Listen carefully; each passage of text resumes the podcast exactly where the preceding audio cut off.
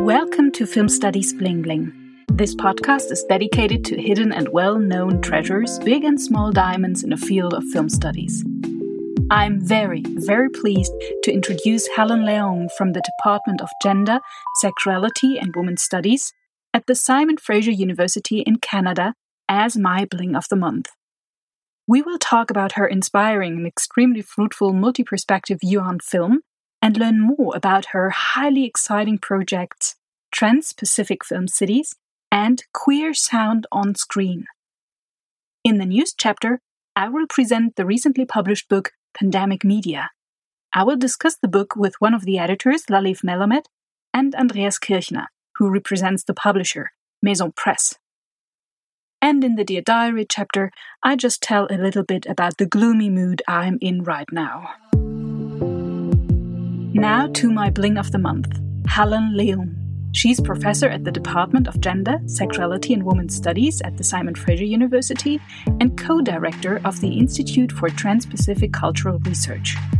Born and raised in Hong Kong during the 1970s, Helen left home at the age of 16 to study at the United World College of the Atlantic in Wales.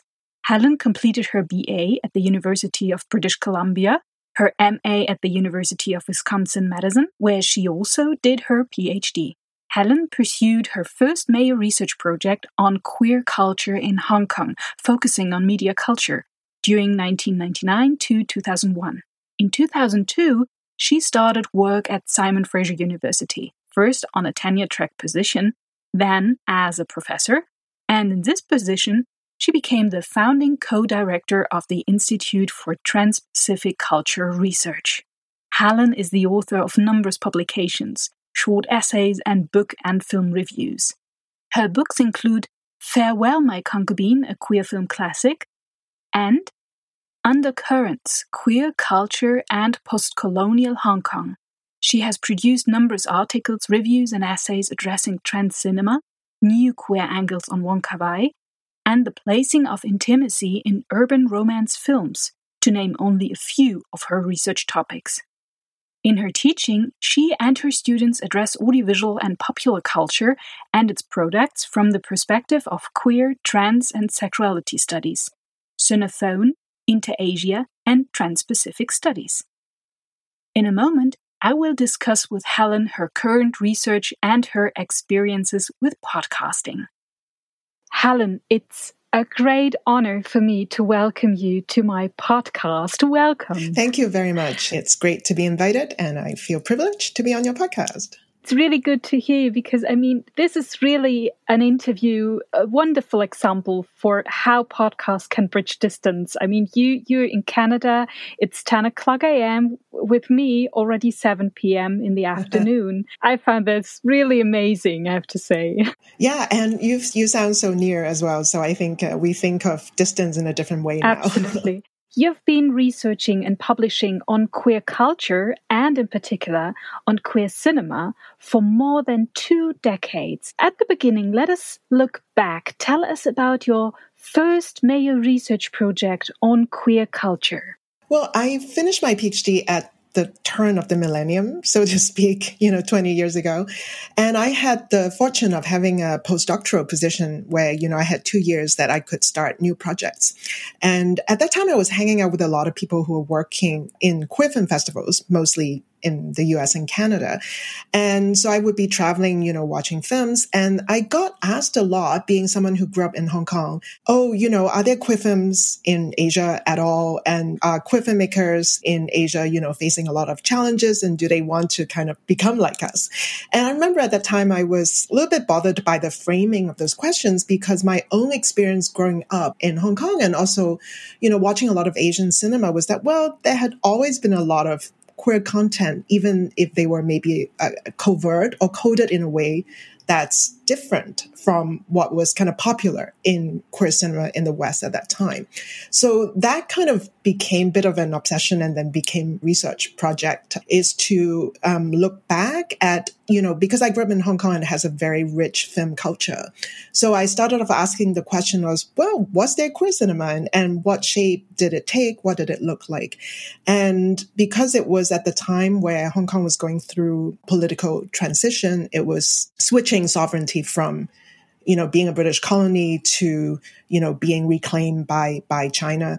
And so I look back at kind of that transitional period. And in some ways, you know, it became my first book called Undercurrents.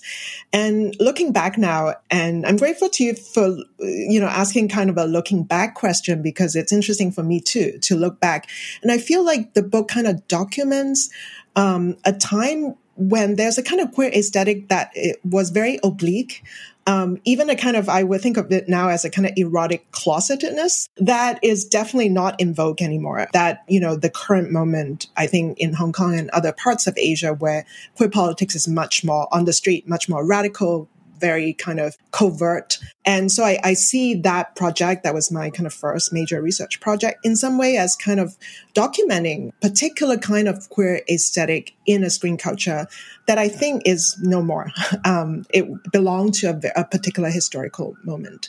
And I like to think of it as not backward per se, but as, you know, like a different, a really different kind of aesthetic that is about suggestion, that is about you know, covertness um, that is about almost like an insider audience. You know, there's a secret scene that we could read queerness where other people couldn't. That was my first project. Very, very interesting. And would you say that the growing number of publications on queer cinema had an effect on this development you described now? I mean, uh, filmmakers they they read hopefully sometimes uh, what you published or colleagues of you published. So do you think there was a sort of impulse that academia was able to develop to yeah uh, foster this development?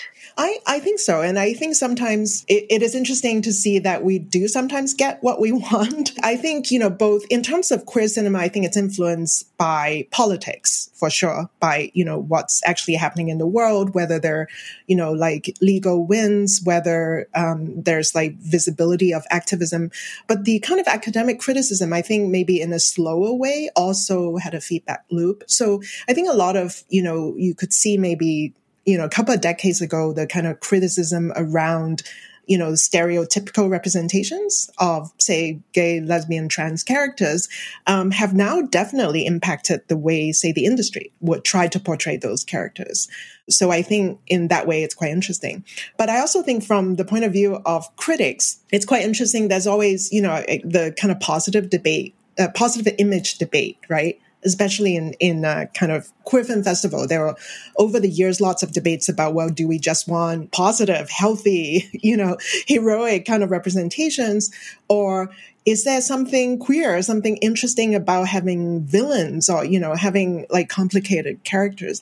And so i think sometimes the industry response to you know the kind of stereotype discussion can maybe tilt it towards like the kind of, you know, let's just have positive image when in fact there might be some pleasure in reading or interpreting um, more conflictual kind of images. So I think the relationship between, you know, as you said, filmmakers and what's going on in academia or criticism is, is an interesting one. And I, I don't think it's like a direct relation, but it's, it's kind of a, I think a conversation. Yeah. A discourse or conversation. Yeah. Thank you. And you have been continuously working on the intersection of queer and transgender studies, post colonial studies, sexuality studies, media and film studies, Asian studies, and trans Pacific studies. Could you describe for us how the different theoretical and disciplinary approaches meet in your research work? Because I have the impression that the richness of your view on film stems from the fact that you're building a kind of a multi-perspective network that enables new ways of looking at film? Well, thank you so much for the very generous question. And I think because I started my first project, as I explained, you know, in some ways started off with a desire to question a particular kind of framework of looking at queer screen culture, you know, so kind of questioning the way it's you know, it's not a linear progress kind, kind of framework, right? And that got me, you know, turning to say Asian cinema and looking at images and text that maybe would in that linear perspective look old fashioned or backward, but wanting to say no, that is not necessarily backward. It provides a different frame of reference and perhaps a different way of understanding gender embodiment and sexual practices. So, and, and that's not the kind of work that I would want to do alone. And so I did, you know, then work with a lot of colleagues who work in other parts of work on screen culture in other parts of Asia and really looking at how we can multiply different frames of references for studying say LGBTQ cinema. So even just a few years ago, I co-edited a special issue of the Transgender Studies Quarterly, and it's a special issue on Asia. And we had contributions from scholars who study especially Southeast Asian cinemas.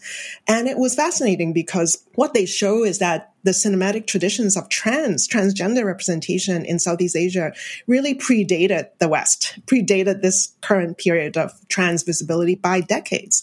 They've always had, you know, trans representation. But then if, you know, sometimes I show those films for students and they looked at those and they, they would think, well, but then that's not, that's not correct. Or some of those seems seems old fashioned seem to not conform to what we think of as the right trans representation now. And so again you know then i would think it's really important not to look at it in that linear way right? But to to i would tell my students like well can you forego that? But to understand what if we're looking at a screen culture that has long understood that that is not binary uh, gender embodiment. And you know can you respect and look at how that embodiment has been represented? And how would that make you think differently about lgbtq politics in the world today? And so i think that's one thing that is important to me. And the second also you mentioned trans-pacific studies um, which had gotten me to work with a lot of scholars who work on um, Asian diasporas.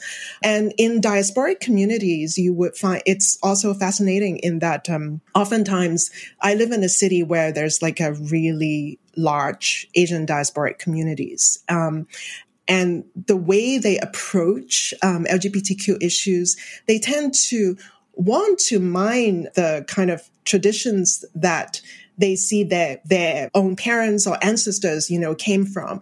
And so there's a lot of interest in diasporic communities about these, say, queer images that came not from the West, but say, you know, in the traditions that maybe their grandparents knew. And in that way to, you come up of a way of reconciling the queer and diasporic communities, which are often in tension. And so in that way, I think screen culture helps a lot. I, I, definitely can see, you know, even in my first book, I was looking at, you know, in Hong Kong, there has always been this kind of transgender kind of performers in traditional opera that my parents' generation would, would have been watching. And they were perfectly comfortable with that, right? They don't necessarily see it as queer. They just see it as that's part of what I'm familiar with. So in kind of, as you were alluding to, kind of marrying queer, queer and trans studies with, say, diasporic studies, Asian studies, that's a way of recovering some of those frameworks. And then I think bring them back so that you can look at queer and trans studies globally in a different way and keep multiplying those uh, reference points. Wow, so there is these two levels or stages. I mean, there is this theoretical and disciplinary multi-perspective network, and at the same time, the really hands-on multi-perspective networks of colleagues that go into a discussion and bring in their perspectives. And this, I would say, this is quite a good uh, recommendation. Uh, how did you say that in German? Eine Empfehlung, something you can recommend to upcoming young researchers to think about that. That it's not only about a theoretical and disciplinary diversity, but also to really be open for the perspectives colleagues bring, adapt, or bring into a research project and looking at film from these different angles. Yeah, because I think sometimes, sometimes when we like make very big theoretical claim, then when you think about how do I do that, then you realize it's not something anybody can do alone. You know, when people talk about critiquing the say Eurocentrism of you know queer theory, not one person can do that. So it is exactly as you say. In that way, how do you critique Eurocentrism and queer theory? Let's say, um, then you need to collaborate with scholars who are working on non-Eurocentric projects, and then figure out a way to let that perspective come to the foreground and have some impact on the global conversation. In, in one of your current research projects, you will also use theories from urban studies. Would you like to give us an insight into your work on Trans Pacific film cities? I had a piece in urban studies, which really I was pleased about. I didn't think I would ever have a piece in urban studies, but that resulted from a collaboration with a colleague of mine, Audrey Yue, who's a professor uh, in National University of Singapore.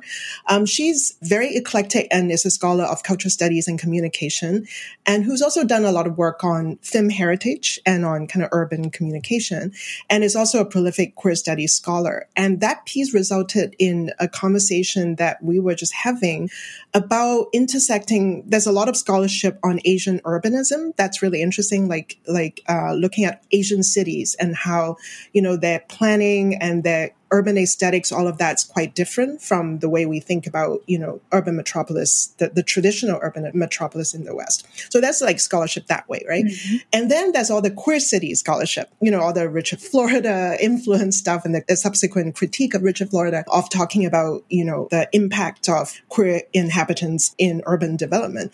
And so it was just a conversation about linking those two scholarships and then got us to think about how do we think about cities like the city cities that we were familiar with, uh, Hong Kong on my part and Singapore on her part that she's working on, who cities which would be considered kind of quote unquote backward in terms of legal rights for queer communities.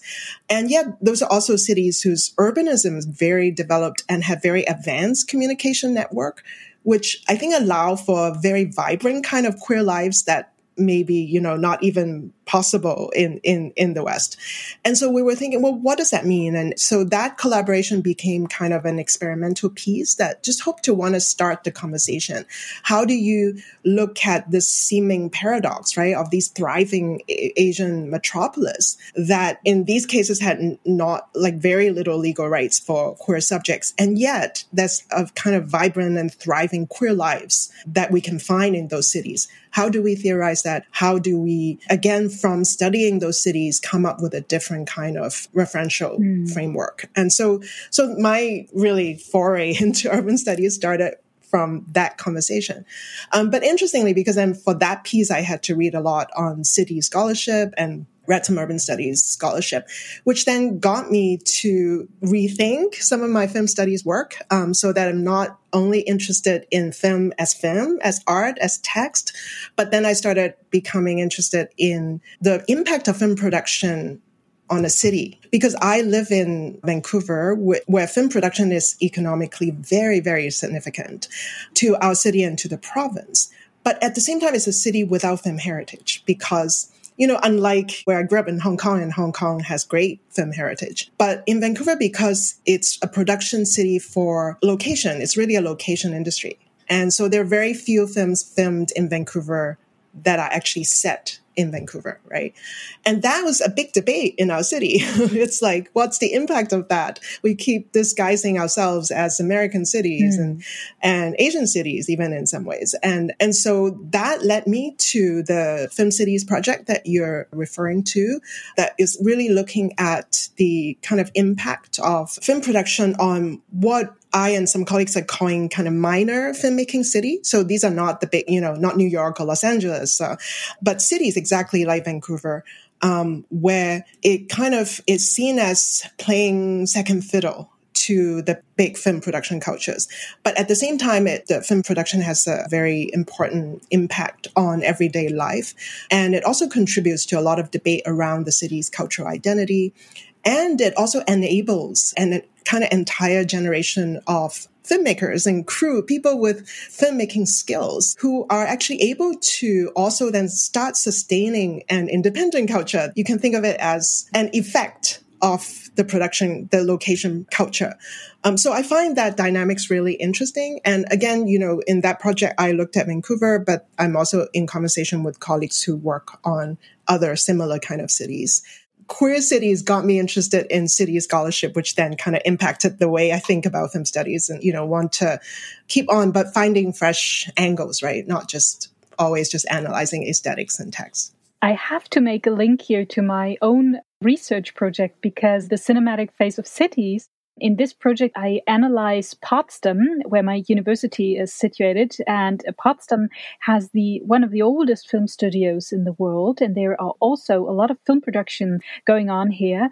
And it's a bit the opposite to Vancouver because we have a lot of film heritage echoing this tradition of film production in the city. A lot of film heritage, for instance, I don't know, streets named after filmmakers, um, the film museum, different formats that invite the citizens to discover shooting locations and so on and so forth. For me, it's it's also a very interesting thing to think about these connections, the image of a so called film city, and who is part of this process that a city is really able to create this image of itself as a film city. Yeah, that's great. I, am going to go check out your work now. Oh, that, that, would be brilliant. Uh, it's this piece on Potsdam. That's yeah, but I started just one year before, so there is not that much to read. But maybe in two years I can uh, offer something to you. really looking forward to read your, your work and the work from your colleagues because it will inform my research definitely and so so much looking forward to that. Mm-hmm. there are several other lines of research you're pursuing. Let's talk about your project queer sound on screen. I love the title.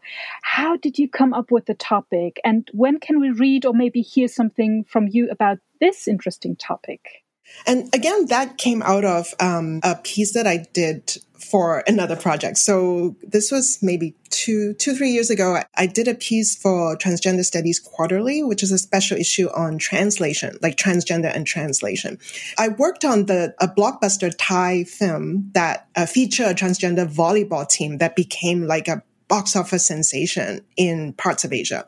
And particularly in Hong Kong, it invited dubbed version, like a celebrity dubbed version of that film. Mm-hmm. And I was just fascinated by it because, you know, at that time, this was like before uh, trans politics was visible in any way.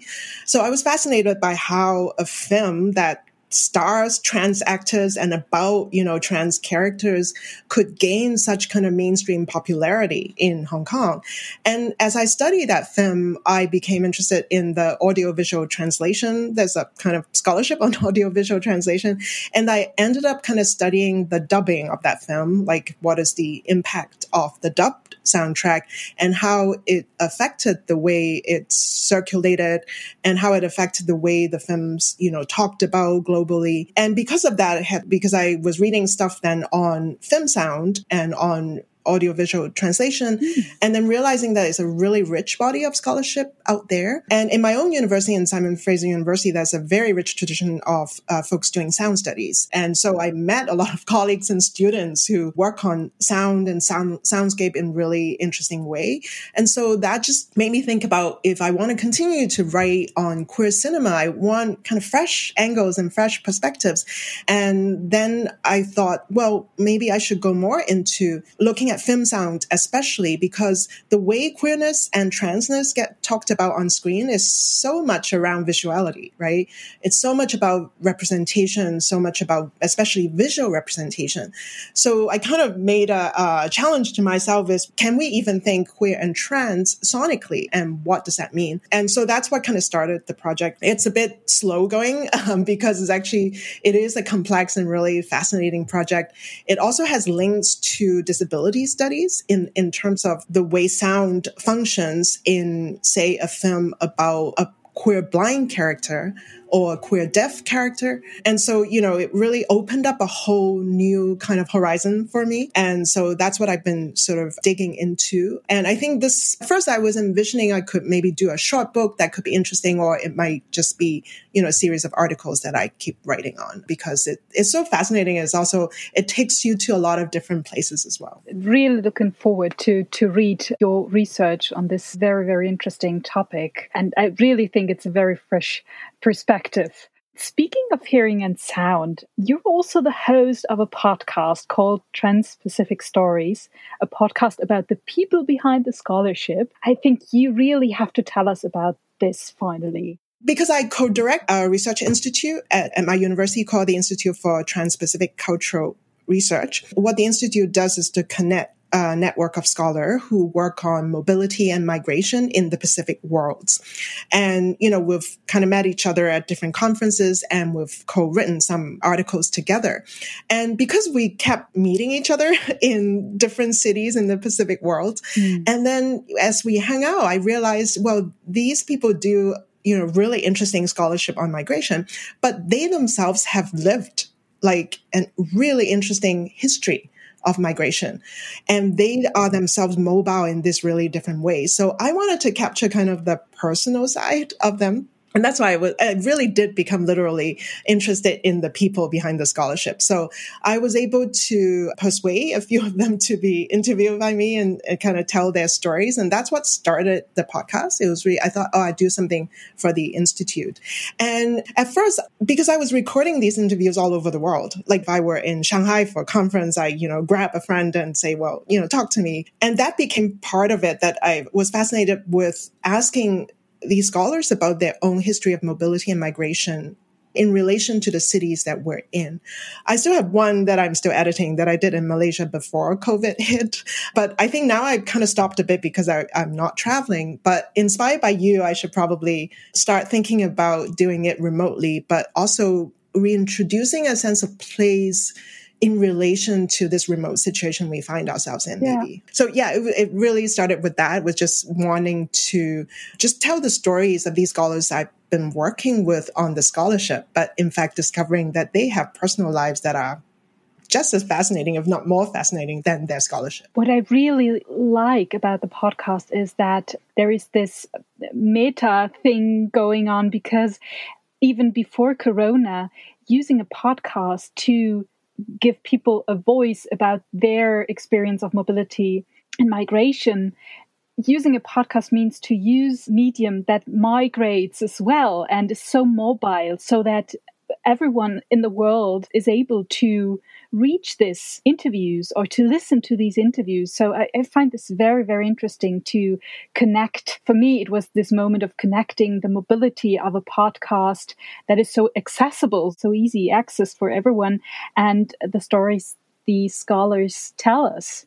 And now with Corona, there is this paradox situation that we have to think about mobility even in a deeper level. How did you start your podcast? If you don't mind me ah. turning a question to you, because you also interview not just scholars, but also, you know, filmmakers, film festival people. What, what inspired you to start? To be honest, there were different points of motivation. One aspect was that for me as a female scholar, I was a bit frustrated to hear so many podcasts by male white couples, uh, buddy buddy podcasts chatting about films, or uh, male scholars. Sorry for that. Reflecting on audiovisual media. I mean, there are great examples, but nevertheless, I would say that still there are two less female voices. And for me, it was a, a way of being brave and say, no, now it's me, and I want to give me a voice and to be hopefully a good role model for others to start uh, a podcast. And now, I mean, it's not because I'm so inspiring, but nevertheless, I'm very,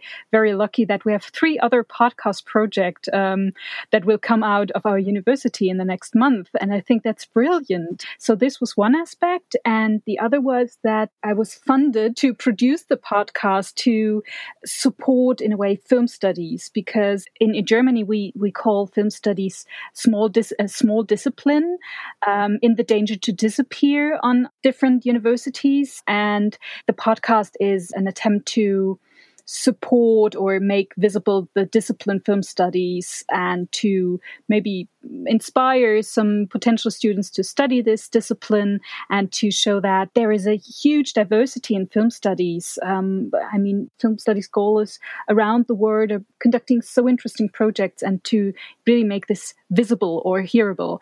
And then there is a third aspect, and then I stop because it's all about you.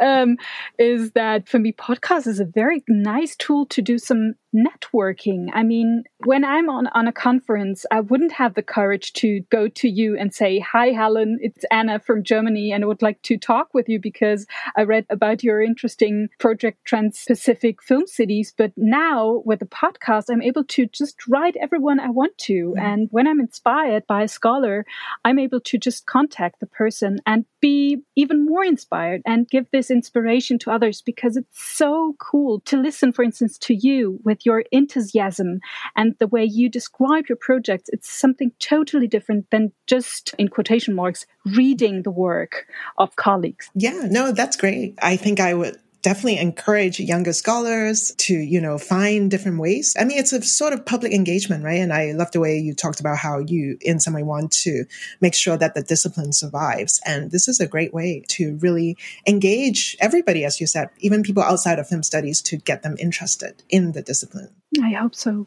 Thank you very much, Helen, for this interview and all the best to your research. And we really recommend to read all the interesting publications of yours and the podcast.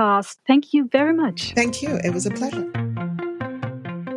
Here is the news chapter, presenting you the recently published book Pandemic Media what you hear now is a conversation I had with one of the editors, Laliv Melamed, and Andreas Kirchner, who represents the publisher Meson Press. Hello, Laliv and Andreas. Nice to have you in my podcast. Hey. Hello. Please introduce yourself briefly to our listeners, please? My name is uh, Andreas Kirchner. I'm one of the uh, co-founders of uh, Meson Press. I have a background in media studies, and apart from Meson, I'm working at the open science team at the University of Constance. And yeah, thanks for the invitation. I'm, I'm happy to be here. It's a pleasure. Laliv. My name is Laliv Melamed. I'm a postdoctoral fellow at the JK Group Configurations of Film in Frankfurt University. And I'm among the co-editors of the book Pandemic Media, which we're going to talk about soon. And I'm actually also a film programmer at the Doc Aviv Film Festival in Tel Aviv. Ah, wow. And you both were really, really super fast. I mean, we're just a few months after the first lockdown and into the second wave of the pandemic, and we can already read a book about pandemic media. Laliv, uh, you mentioned it already. You are one of the editors. Tell us how you managed to react so quickly on such a high level and with such great authors to this quote, heavily mediated event. How did you get together? write, review, and publish in such a short time? First of all, let me start by saying that the book is co-edited by myself, of course, and my fellows at the Configuration of Film Group, Philip Dominic Keidl and Vincent Hediger, and Antonio Somaini from the Sorbonne in Paris. And well, there are like few answers to this. First of all, I think that personally as film scholars or as human beings, we were trying to wrap our heads around what is happening. And the tools that we have available to us are the tools of film and media scholars. So I think that there was something almost intuitive in kind of like trying to think through our own knowledge what is happening here or how this thing is mediated to us. The other answer that I think that what happened is actually a good representation of the kind of acceleration that is happening with media around the pandemic. Antonio Somaini and Vincent Hediger started to exchange all these these like funny memes that were running around, sorry, funny memes that were running around, you know, social media. Yeah, I received them too. So many. I don't know. I was exchanging these memes all the time through the through the first wave. Yeah, I know absolutely yeah. what you're talking about. Yeah. So so you start changing them, and you know, it's it's a it's a kind of like a relief through humor, but also you start thinking what they're doing and what they are, and you know, we started looking at all these like short videos that people uploaded to YouTube or to Facebook, and gradually you start to recognize a sort of, you know, first of all, new visual language, but also sort of a new media circulation that is happening. So this thing gradually accumulated into a set of like pressing questions. And then we said, okay, you know, maybe we can start collecting it. And at first we thought about something that would be even more eclectic and like very short interventions.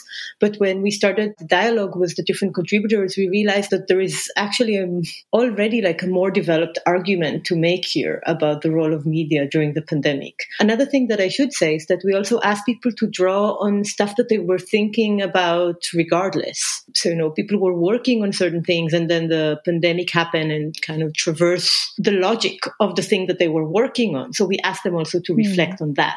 And in this specific context, uh, the scholars working on this topic, but scholars at the same time affected by the pandemic, you mentioned in the introduction a very interesting word or phrase, pandemic scholarship. What do you mean by this? I mean, what happened was um, science or scholarship during the pandemic was tapping into an already quite an extensive debate about the production of knowledge these days and the public profile of knowledge, especially academic knowledge. When the pandemic happened, a lot of scientific journals really changed the review process to allow a faster publication process. What does it do to knowledge, right? I mean, because we compromise some of the gatekeepers that we employ, but on the other hand, we do have an urgent situation and we need to, to reply to it. You know, while we're not science, scientists working on the virus directly, as media scholars, we were also like tangled in this dilemma, right? We want to publish something that addresses the situation, something that is relevant, that engages with the urgency of the situation. But on the other hand, we also want to make sure that we allow our authors enough time to develop their ideas. We allow them enough feedback. I can tell you that it was,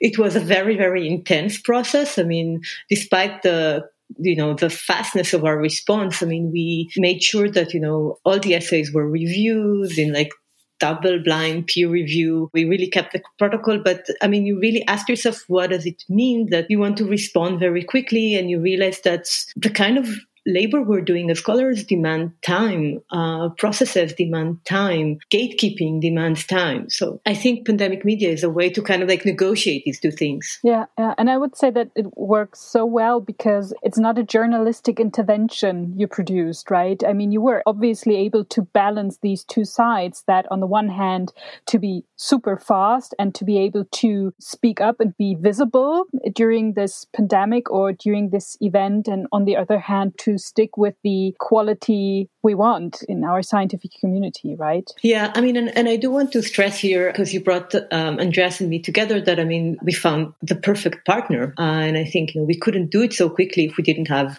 uh, Meson Press willing to. I mean, their timeline was insane. How quickly they had to respond and produce this. Andreas, would you like to go into this? would you like to give us an impression of how it was for you to be in this uh, really wow amazing production process? Yeah, I mean, it was incredibly fast. Yeah, that's true for both sides, so to say. Yeah, for the authors, the editors, and also for us. Um, I think it was also a reason why we came up with this idea to put the HTML files online first. Mm. It's just the fastest way to put the things out. You just put it online, and then you can still make some of the uh, corrections um, while it is already published, so to say. Yeah, and now we have some more time to produce the PDF files and then later the printed version. So yeah, it was intense. I can second that. Um, but it was also fun. And having also worked in, in theaters a couple of years ago, I always liked this deadline, working on tight deadlines and working after hours and so on. And this brings you extremely close to the text you publish. And this is kind of unique, so to say. And yeah, I can say it was fun, but it was also hard work and it was a great experience in the end. We will come to the format question back in a, in a few minutes because I'd really love to speak a bit more about the content of the book, Laliv, because yeah. one can examine the role of media in the context of the current pandemic on a variety of levels, and furthermore add to one's knowledge by applying an historical perspective to the media configurations of past pandemics. Yeah. I can imagine that there was the question okay, from which perspective do we approach this phenomenon? And you have chosen the concept of media event as a gateway for reflection to arrive then at the concept of pandemic media.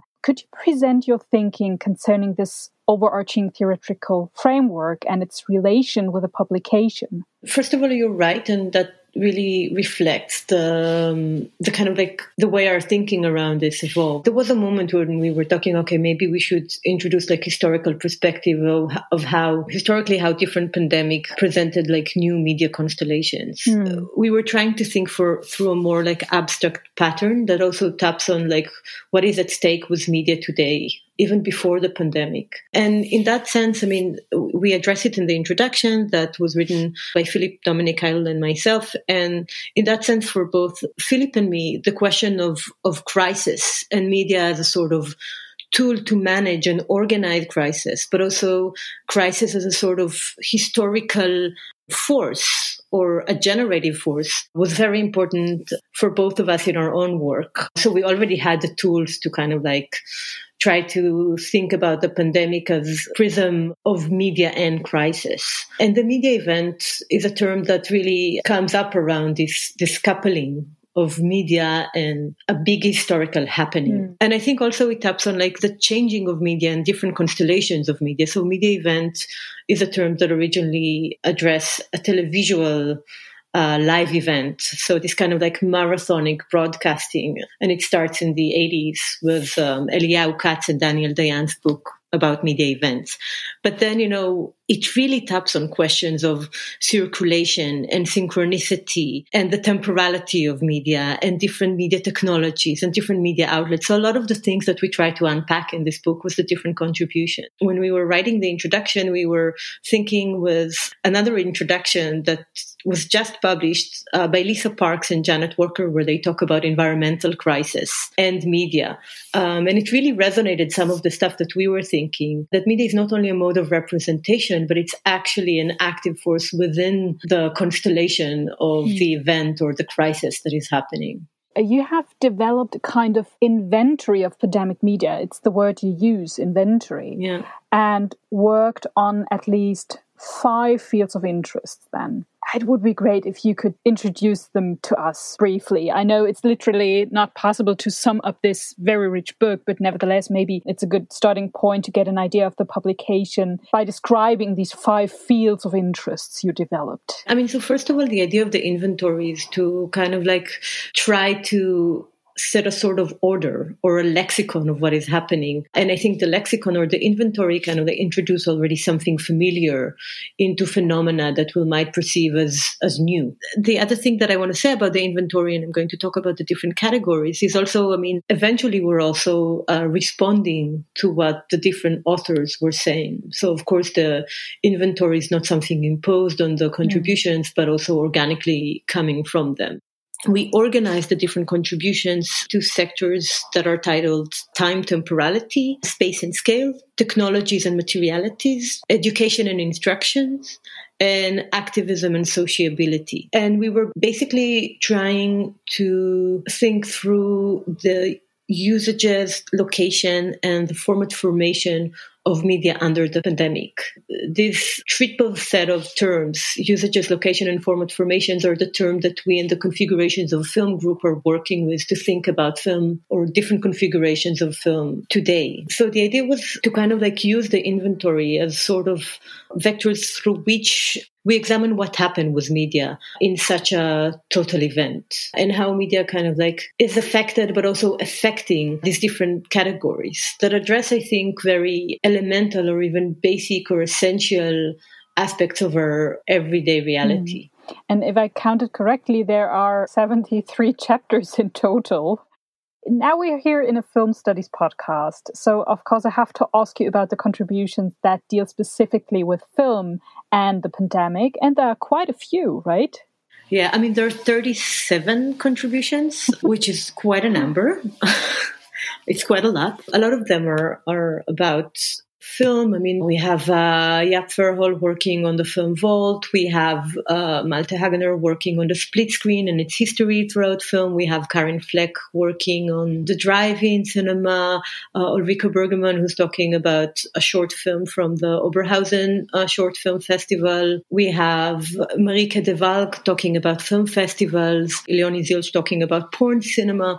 So, of course, there are a lot of contributions that you can define as film, but I, I do need to say that, you know, as part part of what we're trying to do in the configurations of the film is really to think film beyond film. So the question of how do we define what is film is really a, an important question for us. And we really try to unstable this dispositif that we might call film. And I think the pandemic was, was a really interesting case for us because, for instance, you know, we have quite a few contributions that talk about Zoom. A contribution by um, Yvonne Zimmerman and Malte Hagener and Guilherme de Silva Macedo and John Mowat. So all of them talk about this communication infrastructure but they borrow film templates and film histories in order to understand it. So is this, I mean, can we define these as contributions about film or about media infrastructures. Uh, I'm not sure. I mean, we have contribution by by Marijke de Valck and Rebecca Williams that talk about film festivals.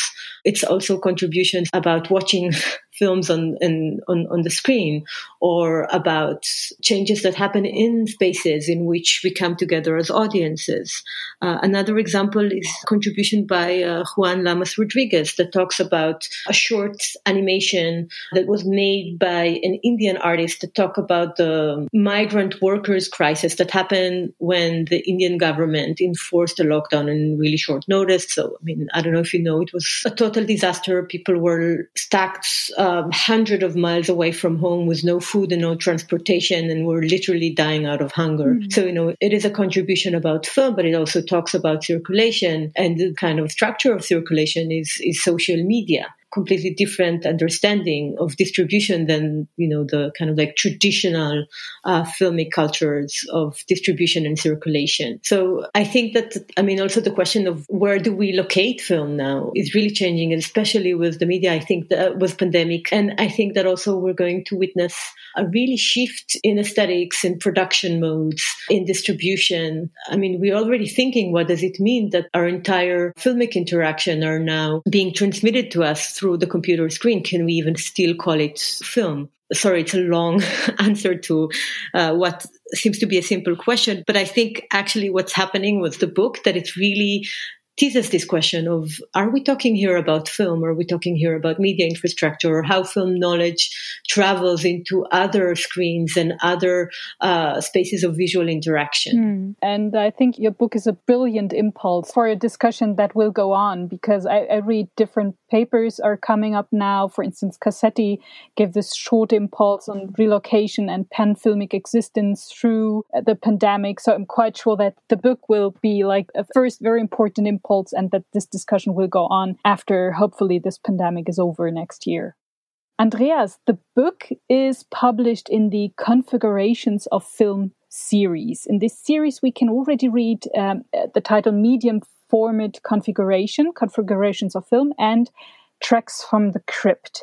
Who is behind the Configurations of Film series, and what other publications are planned in the series? Configurations of Film is a um, publication series of the graduate research training program Konfiguration des Films, which is German and means uh, configuration film, at Goethe University in uh, Frankfurt. And yeah, there are a lot of different people involved with this series, starting with the director, um, Vincent Hediger, who's also one of the uh, editors of this uh, publishing project. And yeah, other principal investigators such as Wanda Strauven and others. Of course, the postdocs, uh, Laliv and Philip Dominic Keidl, or the coordinator, um, Mund and yeah, there's an international editorial board, so really a lot of different people involved. But I would also like to mention uh, the cover designer, Matthias Baer, and also our editorial assistant, Fabian Wessels, because uh, both of them have really done a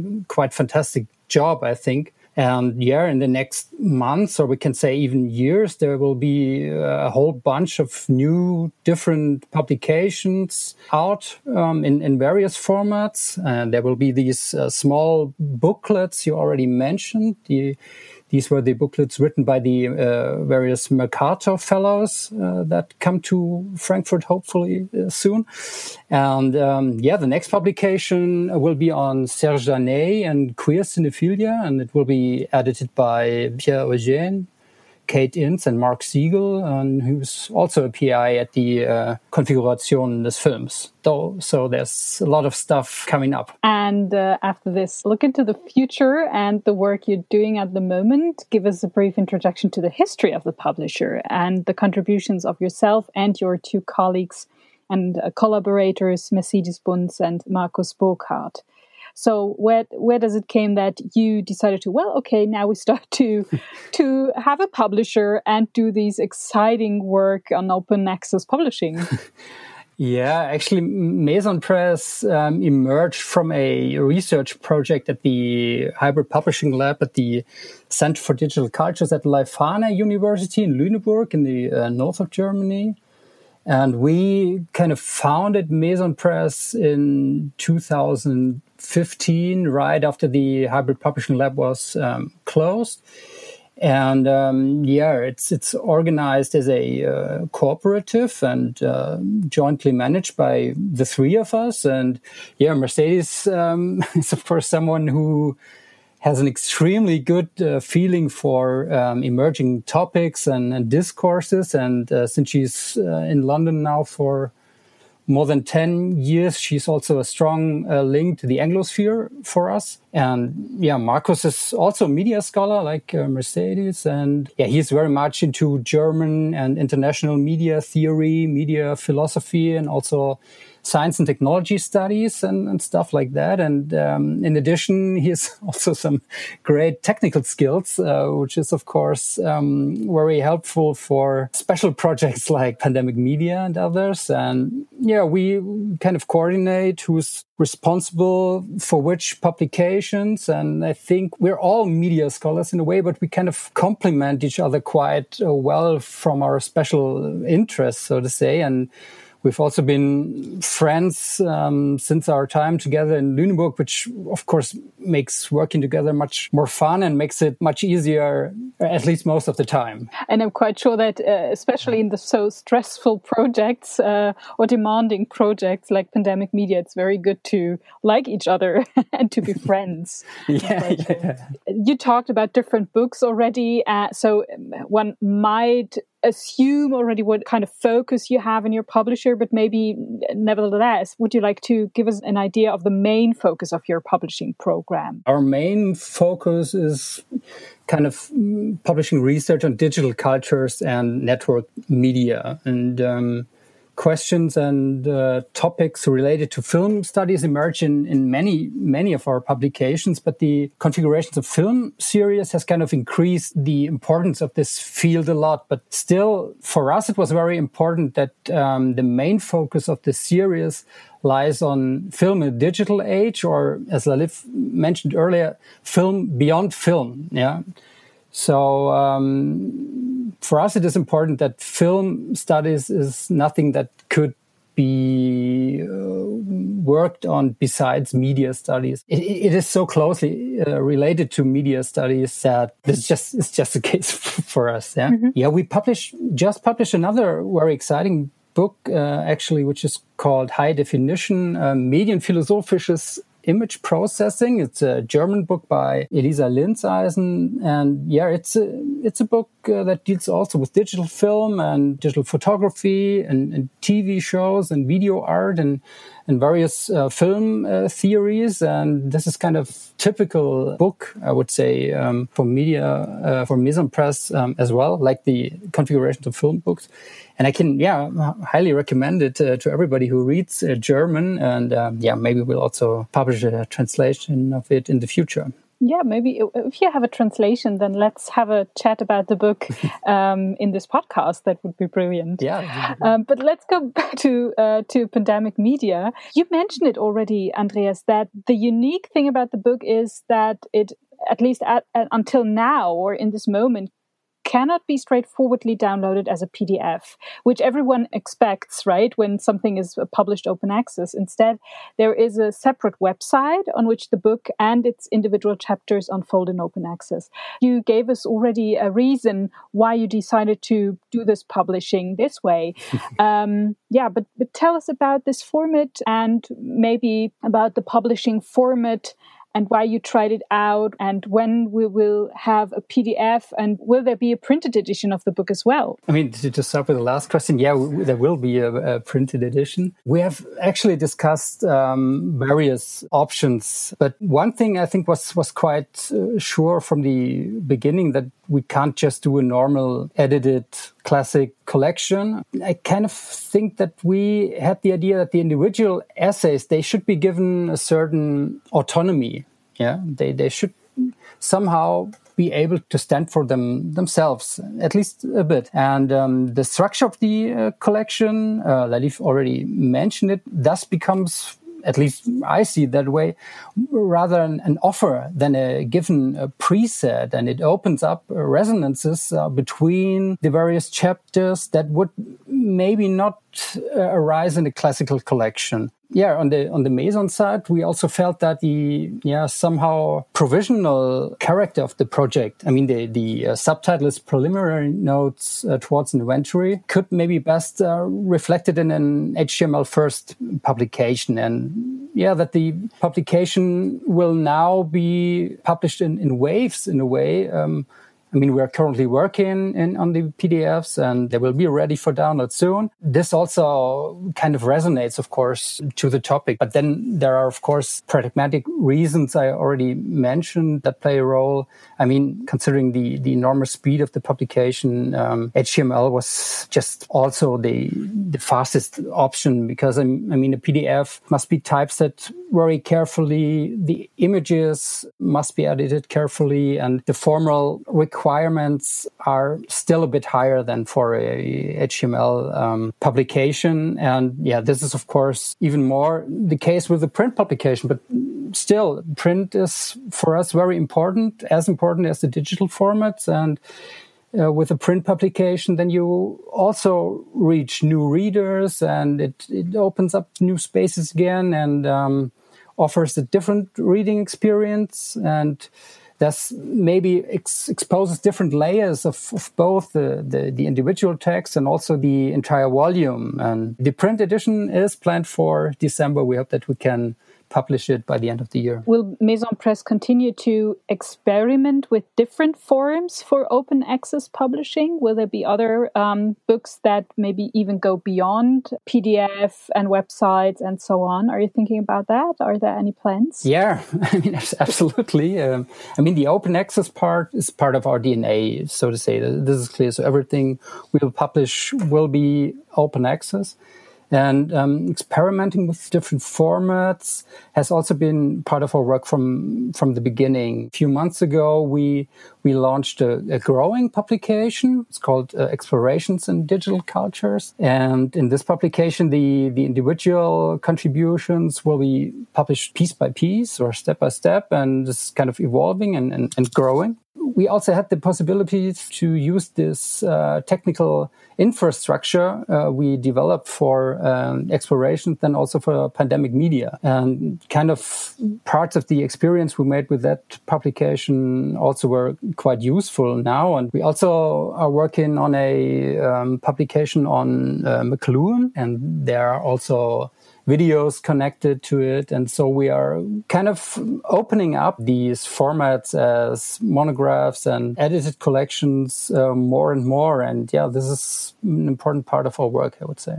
Lalif, will you publish with Meson Press in the next month or something? What kind of publishing project are you working on at the moment? Well, first of all, I just want to respond to what Andreas was just saying. That part of what's exciting for me in Meson Press is really the, I mean, first of all, the open access, which I think is, it's a statement and it's a com- commitment to your community that is really important because you open the access. And also it allows a sort of immediacy that, as i as you know we talked earlier something that we were thinking about when we were thinking about pandemic scholarship. I also think it's an opportunity for uh, film and media scholars to materialize in the text some of the aspects that characterize their object of research. So if you work on contemporary film or media phenomena you're dealing with a media that is very malleable and porous and it could be that your text can do the same work if it would allow itself some flexibility as a text. So I think format is really important here. I also want to say that, you know, when we had this long discussion about to go with the HTML publication first and only later the PDF, we were thinking with a few set of, you know, like what do film and media scholars need now? So on the one hand, we were like, oh, they need an accessible and an immediate content on the pandemic. So, you know, of course, publishing in HTML first allow us to publish faster, but also it was obvious to us that eventually people do need the PDF in order to cite it, in order to use it in, in syllabus in classes and things like this. So there is a sort of elasticity that is really important here. As for me, I'm actually currently completing a first draft of a manuscript on family home videos that were somehow broadcast on television. So I'm also working on this kind of like very elastic media sphere mm-hmm. where right now I'm not sure where the book is going to, I can't say about where the book is going to be published. It's still in conversation. But I mean, I'm also part of the editorial board of the configuration of film series. And so obviously I see a future there in terms of publication and really, really looking forward for further collaboration with Meson Press. Sounds good. And I mean, for your writing project, I'm quite sure that this publication of uh, Pandemic Media was very positive experience. I mean, have you received feedback? I'm quite sure that you've got a lot of positive feedback already, right? Of course, we got a lot of uh, very good feedback, and we were communicating with the different authors that were also very excited, and they also got feedback. But one thing that uh, for me was interesting, even before we published, I mean, you know, quite a few people, colleagues and friends that knew that we were working on this project asked us, you know, again and again when it's going to be published because they want to integrate some of the materials to their syllabi of, of you know, especially the ones that are talking about contemporary media landscapes. And for me, that was a really interesting sign, right? I mean, because something that happened was the pandemic that we had to kind of like reevaluate the things that we're working on you know, we had to reevaluate the format in which we work. So much of us who are teaching had to reevaluate what teaching means. And we had to invent new forms, but also think what we want to keep. And the same goes with the syllabi that we were working with. You know, we still wanted to teach certain theories and certain understanding of media, but also there were like stuff that we couldn't ignore that happened in our everyday reality. This for me was very exciting to think that the book we were working on can be a resource for people that, you know, want to talk to their students about about media and about film and about their doing in the world, but also, you know, feel that they need to kind of like put it up to date with with current events, with the pandemic. I mean, for me, this interest among people that want to integrate some of the material into their syllabi was the most exciting feedback. I wish the book many readers. The book already has many readers, but more in the future. And thank you very much for the interview. Many thanks to both of you. Thanks for the invitation. Yeah, thanks a lot. This is the Dear Diary chapter. Actually, I don't have much to report right now. I'm still working on my paper on filmic street names and other texts. At the same time, we're trying to transform the cinematic artifacts we collected together with citizens in Potsdam at the beginning of the year into a kind of digital city. We want to create a digital walk in accessible to the citizens and offering a mode of what could be called walk in theoretical sampling. Before Corona, the initial idea was to evaluate the artifacts together with the citizens, and for this purpose, we planned joint walks through the city of Potsdam. That didn't happen, of course, during the year due to the pandemic and because the opportunity to create an open air installation on filmic street names arose. And now we're in the middle of the second wave of the corona pandemic. Once again, this prevents us from being able to meet collectively with citizens in a city. However, the digital walk in theoretical sampling should enable us, nevertheless, to meet with the citizens at various locations to talk about the already coded artifacts. But as I said, at the moment, this is nothing more than a vision on paper. Let's see if it can be realized. In general, I'm, well, how can I say, there is a sort of gloomy mood I'm in right now because the pandemic and so on. So in a way, I'm very happy that I have this podcast because this is my little window to normality uh, and um, academic life. Maybe you can comprehend that in the current situation, it is simply nice to hear enthusiastic colleagues realizing great projects. I'm inspired by people like Helen, Laliv, and Andreas. So I'm very grateful to be able to talk to these kinds of colleagues and all the brilliant guests I already had in this podcast, especially in this current situation. I hope that they are inspiring for you as well. That was Film Studies Bling Bling. Please don't hesitate to contact me if you would like to share your research, publications, call for paper with us in this podcast. The podcast is meant as a platform for the hidden and well known treasures, big and small diamonds in the field of film studies. Just write me an email a.kiss at filmuniversität.de. Until next time.